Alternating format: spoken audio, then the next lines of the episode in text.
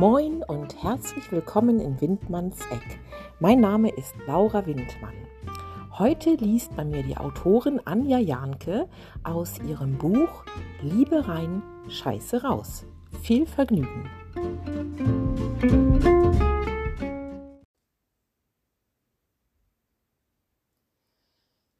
Es ist dunkel. Ich kann nicht abschätzen, wo oben und unten ist. Es dringt kein Laut an mein Ohr. Wo bin ich? Vorsichtig erhebe ich mich aus dem Bett, in dem ich liege, und versuche mich vorzutasten, aber wohin? Ich irre langsam durch einen Raum ohne Anfang, ohne Ende. Ein frischer Luftzug umhüllt meinen nackten Körper. Er ist von Gänsehaut überzogen. Müde und kraftlos gebe ich auf und lege mich wieder hin. Plötzlich höre ich ein Geräusch. Überall sind Hände. Sie leuchten und ziehen mich in die Tiefe. Voller Panik schreie ich um Hilfe und bemerke, dass mich jemand schüttelt und schreit. Wach auf, Bella, wach auf! Mein Körper bebt, als ich genau das neben dem Bett tue. Ich sitze auf dem Boden und schwitze. Paul kniet vor mir und hält meine Schultern fest. Ich lasse mich in seine Arme fallen. Sie geben mir Sicherheit. Nur ein Albtraum, Bella. Es ist nichts passiert. Nach ein paar tiefen Atemzügen beruhigt sich mein Puls. Oh, wie spät ist es? frage ich erschöpft. Drei Uhr. Was war denn los? fragt Paul besorgt. Erneut hole ich tief Luft. Da waren überall Hände, sie wollten mich nach unten ziehen in die Dunkelheit. Ich hatte keine Chance, es war furchtbar. Bella, nichts für ungut, aber wenn du morgen nicht zum Hausarzt gehst und deinen Krankenschein verlängerst, bringe ich dich persönlich hin. Das kann so nicht weitergehen.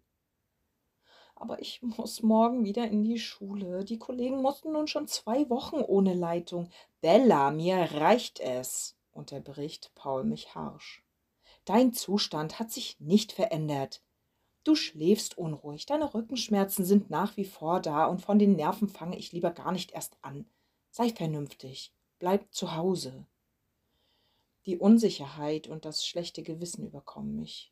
Oh, aber ich, ich weiß nicht, meine ich nachdenklich. In dieser Nacht finde ich nicht mehr in den Schlaf.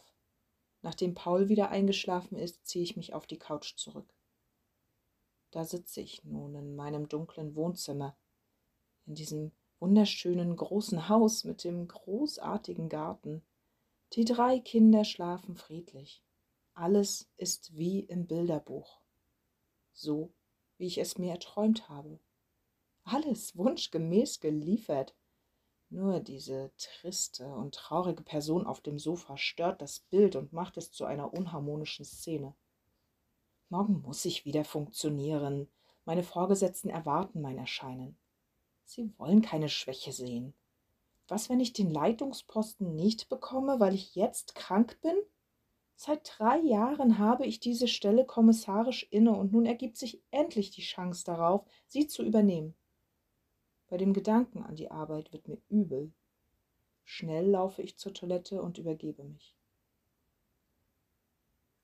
Nachdem ich mich gegen fünf Uhr doch hingelegt habe und eingeschlafen bin, komme ich nicht aus dem Bett, als der Wecker klingelt. Mein Hals brennt und ein flaues Gefühl macht sich in meinem Magen breit. Ich habe keine Lust, keinen Antrieb und keine Nerven für die Kids. Trotzdem stehe ich langsam auf und gehe in die Küche. Schon auf dem Weg dorthin höre ich Benno und Oskar streiten. Nein, ich hatte die Milch zuerst. Benno, gib mir jetzt die Milch, ich will sie zuerst haben, mault Oskar. Nachdem ich tief Luft geholt habe, öffne ich die Tür. Guten Morgen, Jungs, habt ihr auch gut geschlafen? frage ich betont freundlich. du wohl eher nicht, höre ich eine Stimme hinter mir sagen. Jette betritt die Küche. Wurdest du heute Nacht abgeschlachtet? fragt sie mit einem besorgten Blick. Nein, ich hatte einen Albtraum. Geht schon wieder, danke. Inzwischen hat sich der Streit um die Milch geklärt und alle frühstücken. Üblicherweise wäre ich jetzt dabei, hektisch Brote zu schmieren und mich selbst fertig zu machen. Wie in Trance erledige ich alles ganz in Ruhe und lasse mir Zeit, weil ich es nicht eilig habe. Ich werde erneut zu meinem Hausarzt fahren und bin gleichzeitig so kraftlos nach dieser Nacht, dass ich am liebsten direkt wieder ins Bett fallen möchte. Als die Kinder das Haus verlassen haben, putze ich meine Zähne. Zu mehr bin ich heute nicht in der Lage. Die Frau im Spiegel starrt mich an und ich bemerke, wie sie vermeintlich langsam den Kopf schüttelt. Wie konnte es nur so weit kommen? Du siehst scheußlich aus. Lass dir endlich helfen und nimm dich raus. Oder entscheide dich für die Arbeit, aber dann fliegt dir hier alles um die Ohren, Fräulein. Na, wer ist wichtiger? Die Arbeit oder deine Familie? Oder bist du immer noch der Überzeugung, alles schaffen zu können, bevor du dich geordnet hast? Hör auf deine Omi und werd dir klar, was du tatsächlich willst. Erst wenn du das weißt, kannst du wieder mehr als nur zu funktionieren. Dein Körper bremst dich, weil er sich nicht weiter kaputt spielen lassen möchte. Wende den Blick ab, um dem Gedankenkarussell zu entkommen. Dann mache ich mich fertig und setze mich wenig später ins Auto. Auf dem Parkplatz vor der Praxis merke ich, wie viel mir diese kurze Strecke abverlangt hat. Als ich die Autotür öffne und zum Aussteigen ansetze, stelle ich fest, dass ich wackelig auf den Beinen bin. Mein Kreislauf schwankt und ich bin froh, als ich mich im Wartezimmer setzen kann. Meinen Gedanken noch etwas nachhängend werde ich nach kurzer Zeit aufgerufen. Na, Frau Wagner, wie geht's Ihnen nach den zwei Wochen? kommt mein Hausarzt direkt auf den Punkt. Vor ihm sitzt ein Schluck Wasser mit hängenden Schultern. Die Hände ineinander im Schoß verschränkt, als ob sie festhalten wollten, was es nun auszusprechen gilt. Meine Augen füllen sich sofort mit Tränen, als ich sagen möchte, dass mir gerade alles zu viel ist und ich fertig bin mit meinen Nerven. Doch als ich ansetze, eben dies auszusprechen, steckt mir wieder dieser Kloß im Hals und ich bringe es nicht über meine Lippen. Mir bleibt nur, mit den Schultern zu zucken, hilflos den Kopf zu schütteln und auf das Verständnis meines Arztes zu hoffen. Frau Wagner, was ich sehe, gefällt mir überhaupt nicht. Ich denke, was Sie brauchen, sind eine längere Auszeit und therapeutische Unterstützung. Sind Sie damit einverstanden? Diese Frage meint er wohl eher rhetorisch. Ohne auf eine Antwort zu warten, fährt er fort. Sie bekommen von mir zunächst eine Bescheinigung über Ihre Arbeitsunfähigkeit für vier Wochen. Ich bitte Sie darum, sich auszuruhen und allenfalls Dinge zu tun, die Ihnen gut tun. Gehen Sie spazieren, treiben Sie Sport, sobald Sie zu Kräften kommen, lesen Sie ein Buch, machen Sie nur. Ungläubig unterbreche ich seine Aufzählung. Vier Wochen? Ich kann doch nicht so lange der Arbeit fernbleiben.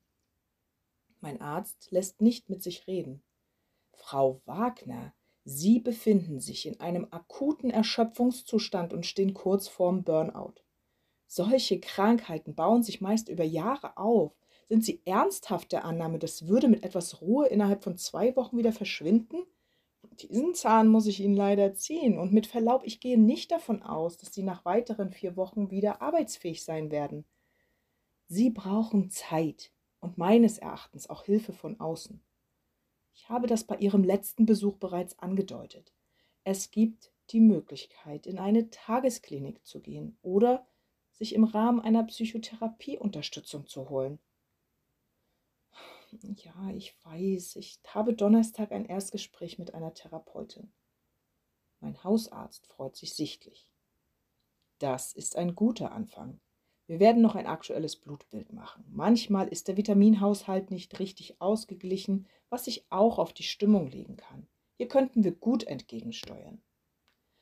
Brauchen Sie ein Beruhigungsmittel?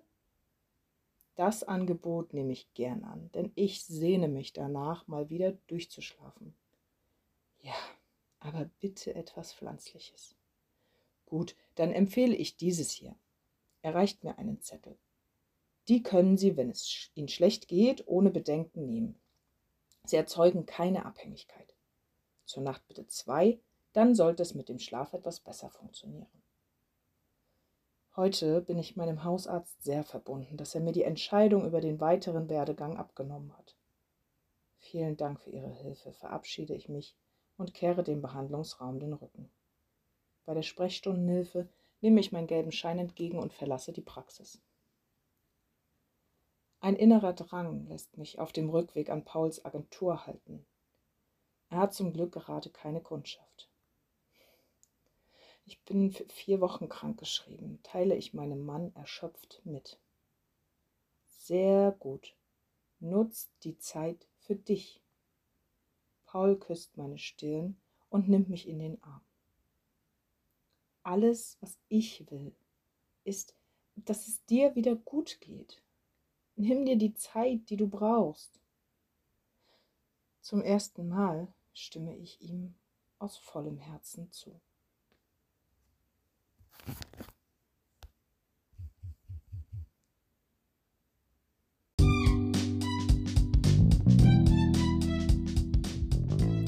Sie hörten eine Lesung der Schriftstellerin Anja Jahnke aus ihrem Buch Liebe rein, Scheiße raus. Signierte Buchexemplare können Sie bei der Autorin selbst bestellen über Instagram oder ihre Homepage. Vielen Dank fürs Zuhören und bis zum nächsten Mal. Ihre Laura Windmann.